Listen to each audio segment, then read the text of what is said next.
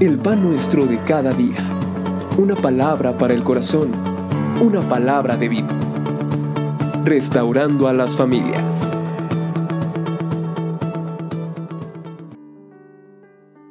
Hola, vamos a hablar de la segunda parte de la segunda carta del apóstol Pedro capítulo número 1.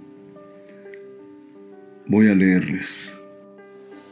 Vosotros también poniendo toda diligencia por esto mismo, añadid a vuestra fe virtud, a la virtud conocimiento, al conocimiento dominio propio, al dominio propio paciencia, a la paciencia piedad, a la piedad afecto fraternal y al afecto fraternal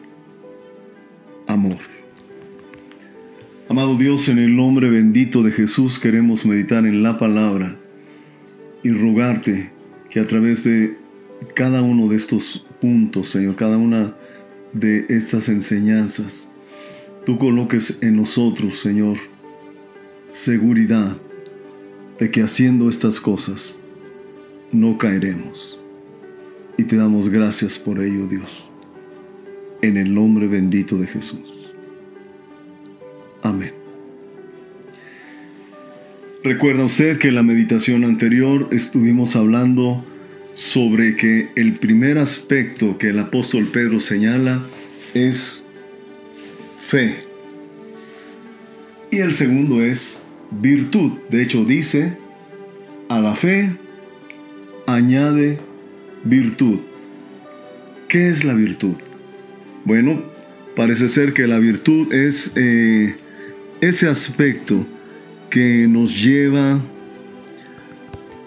a hacer lo bueno. Cuando, cuando leemos la definición de virtud, es, es muy interesante porque nos habla precisamente de ese aspecto, la necesidad de hacer lo bueno. Entonces,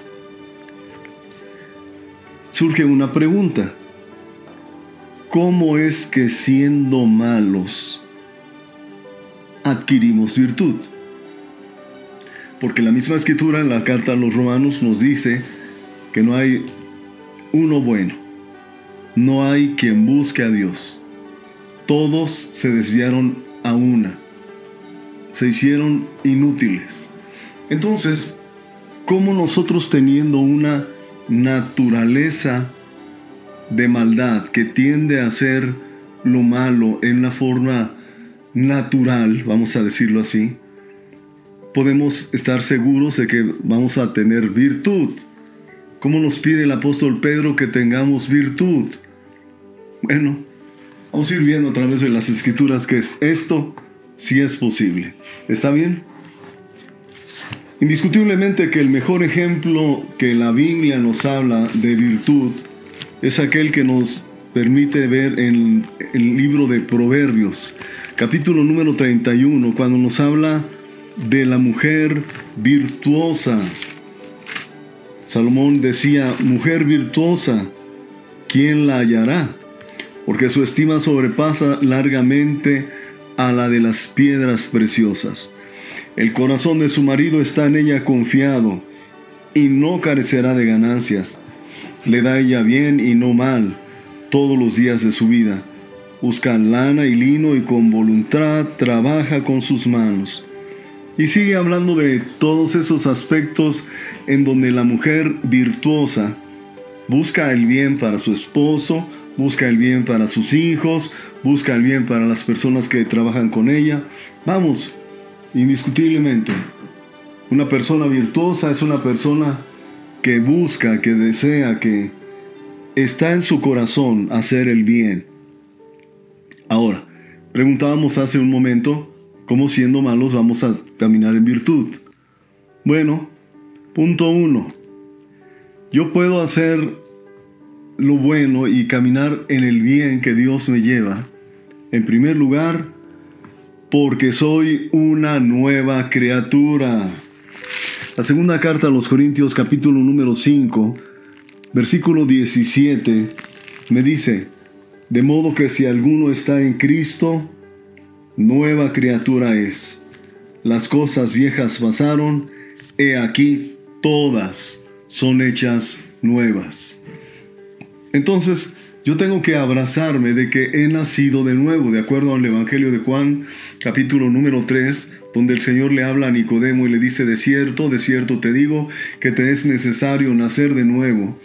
Indiscutiblemente, amados, que nosotros hemos nacido de nuevo en Cristo nuestro Salvador. Somos, somos, perdón, nuevas criaturas. La escritura nos deja ver con claridad que ahora como hijos de Dios, hemos nacido de nuevo, pero indiscutiblemente que todavía tenemos una vieja naturaleza, tenemos una pasada manera de vivir y tenemos una manera de pensar completamente distinta a Dios y a su palabra. Entonces, en ese mismo punto uno, si soy una nueva criatura, si he nacido de nuevo en Cristo, ¿ahora qué debo hacer? Bueno, si usted es una nueva criatura, si usted está en Cristo, de acuerdo a Efesios capítulo número 4, vamos a buscar. Efesios capítulo número 4, el apóstol Pablo nos habla de esto. Efesios 4, el versículo número 22 dice, en cuanto a la pasada manera de vivir, despojaos del viejo hombre que está viciado conforme a los deseos engañosos. Muy bien, entonces el primer consejo que el apóstol Pablo nos dice es, te tienes que despojar del viejo hombre. ¿Qué es el viejo hombre? El viejo hombre no es tu antiguo marido. Escucha, el viejo hombre es tu antigua naturaleza. Es tu pasada manera de vivir. Es la forma como usted se conducía sin Dios en este mundo. Entonces, nota por favor que no dice, eh, pone empeño, eh, toma tiempo, eh, como te sea posible, ve dejando paso a paso tu pasada manera de vivir. ¿Dice así? No, no, no, no dice así. dice despojaos del viejo hombre. Si usted lo nota, esa es una, está hablando de una forma imperativa. Está dando una orden. Y es una orden firme, es una orden fuerte. Es una decisión radical. Entonces, cuando estamos hablando de nuestra pasada manera de vivir, debemos de pensar que en una manera firme, determinante, hemos decidido ahora caminar con Cristo y ya no como lo hacíamos antes sin Él. Entonces tenemos que despojarnos del viejo hombre, porque el viejo hombre o la vieja mujer está viciada conforme a los deseos engañosos. Ok, tomo la decisión de dejar mi pasada manera de vivir y dice el versículo 23, y renovaos en el espíritu de vuestra mente. Cuando tomo la decisión de renovarme en mi mente, no olvide usted que como pensamos, hablamos. Como pensamos, actuamos. Entonces, mi pasada manera de vivir, en primer lugar, ahora que he decidido dejar esta vieja naturaleza, yo requiero renovar mis pensamientos. ¿Cómo los voy a renovar? Bueno, los voy a renovar a través de la palabra de Dios. Dios a través de su palabra me enseña cuál es la forma correcta de vivir. De qué manera ahora tengo que ser esposo, esposa, cómo me debo de relacionar con mis hijos, cómo debo tratar a las personas que eh, colaboran conmigo, en fin, toda una vida. La Biblia es definitivamente el manual del creyente. La Biblia cambia nuestra manera de pensar, nuestra manera de hablar, nuestra manera de actuar. Eso es renovarse en el espíritu de nuestra mente.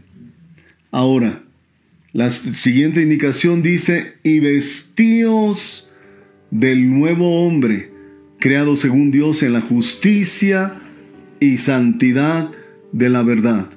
Entonces yo soy llamado a vestirme del nuevo hombre. ¿Qué es esta acción? Bueno, la escritura nos enseña que no, nos, no solamente debemos despojarnos de nuestra pasada manera de vivir, sino debemos vestirnos del nuevo hombre. Nota esto, vestirnos en la justicia y santidad de la verdad. La justicia de Dios es que hemos sido perdonados. La santidad es que ahora decidimos caminar en limpieza delante de Él. Y la verdad es su palabra, la cual transforma nuestra pasada manera de vivir. Segundo aspecto, la fe renovando nuestra mente. Indiscutiblemente que una, una persona debe, que está caminando con Dios es una persona llena de fe. No puede ser una persona que eh, tenga una, forma simple de vivir. Es una persona de fe. Romanos capítulo número 12, versículo 1 y 2 nos habla en relación a esto. Cómo es que nuestra mente está siendo renovada. Así que hermanos, os ruego por las misericordias de Dios, que presentéis vuestros cuerpos en sacrificio vivo, santo, agradable a Dios, que es vuestro culto racional. No os conforméis a este siglo, sino transformaos por medio de la renovación de vuestro entendimiento, para que comprobéis cuál sea la buena voluntad de Dios, agradable y perfecta. Tres aspectos. Presento mi cuerpo delante de Dios y no obedezco al pecado. Segundo aspecto, permito que Dios cambie, transforme mis pensamientos y no los hago o permito que sigan adaptándose a este tiempo, al mundo. Y por último, una vez que estoy dando esos pasos de crucificar mi carne y buscar encaminar en Dios de acuerdo a su voluntad, voy a conocer cuál es la voluntad de Dios para mi vida la cual la escritura me asegura que es buena, agradable y perfecta. Ahora, tres, como hijos de Dios con la mente de Cristo, de acuerdo a la primera carta a los Corintios capítulo número 2, versículo número 16, la escritura nos habla que nos ha sido dada la mente de Cristo. Primera de Corintios 2, 16 dice, porque ¿quién conoció la mente del Señor? ¿Quién le instruirá? Mas nosotros tenemos la mente de Cristo. Mas nosotros tenemos la mente de Cristo. Es maravilloso entender que tenemos la mente de Cristo. Porque si tengo la mente de Cristo, voy a, a, pensar, a razonar y a decidir conforme a Dios, no conforme a mis propios pensamientos sino conforme a lo que el Señor Jesucristo haría. ¿Qué haría el Señor? Eso es indiscutible. Conforme a su mente será mi actuar, lleno de virtud. Amado Padre, gracias te doy por tu palabra y gracias, amado Dios, por lo que a través de ella tú haces en el corazón de mis hermanos, porque nos has dado fe y nos has dado virtud que surge de quitar nuestra pasada manera de vivir y tener la mente de Cristo. Gracias Señor por tu palabra. En el nombre de Jesús. Amén y amén. Gracias Señor.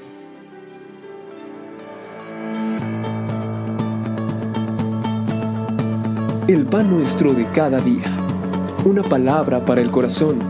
Una palabra de vida restaurando a las familias.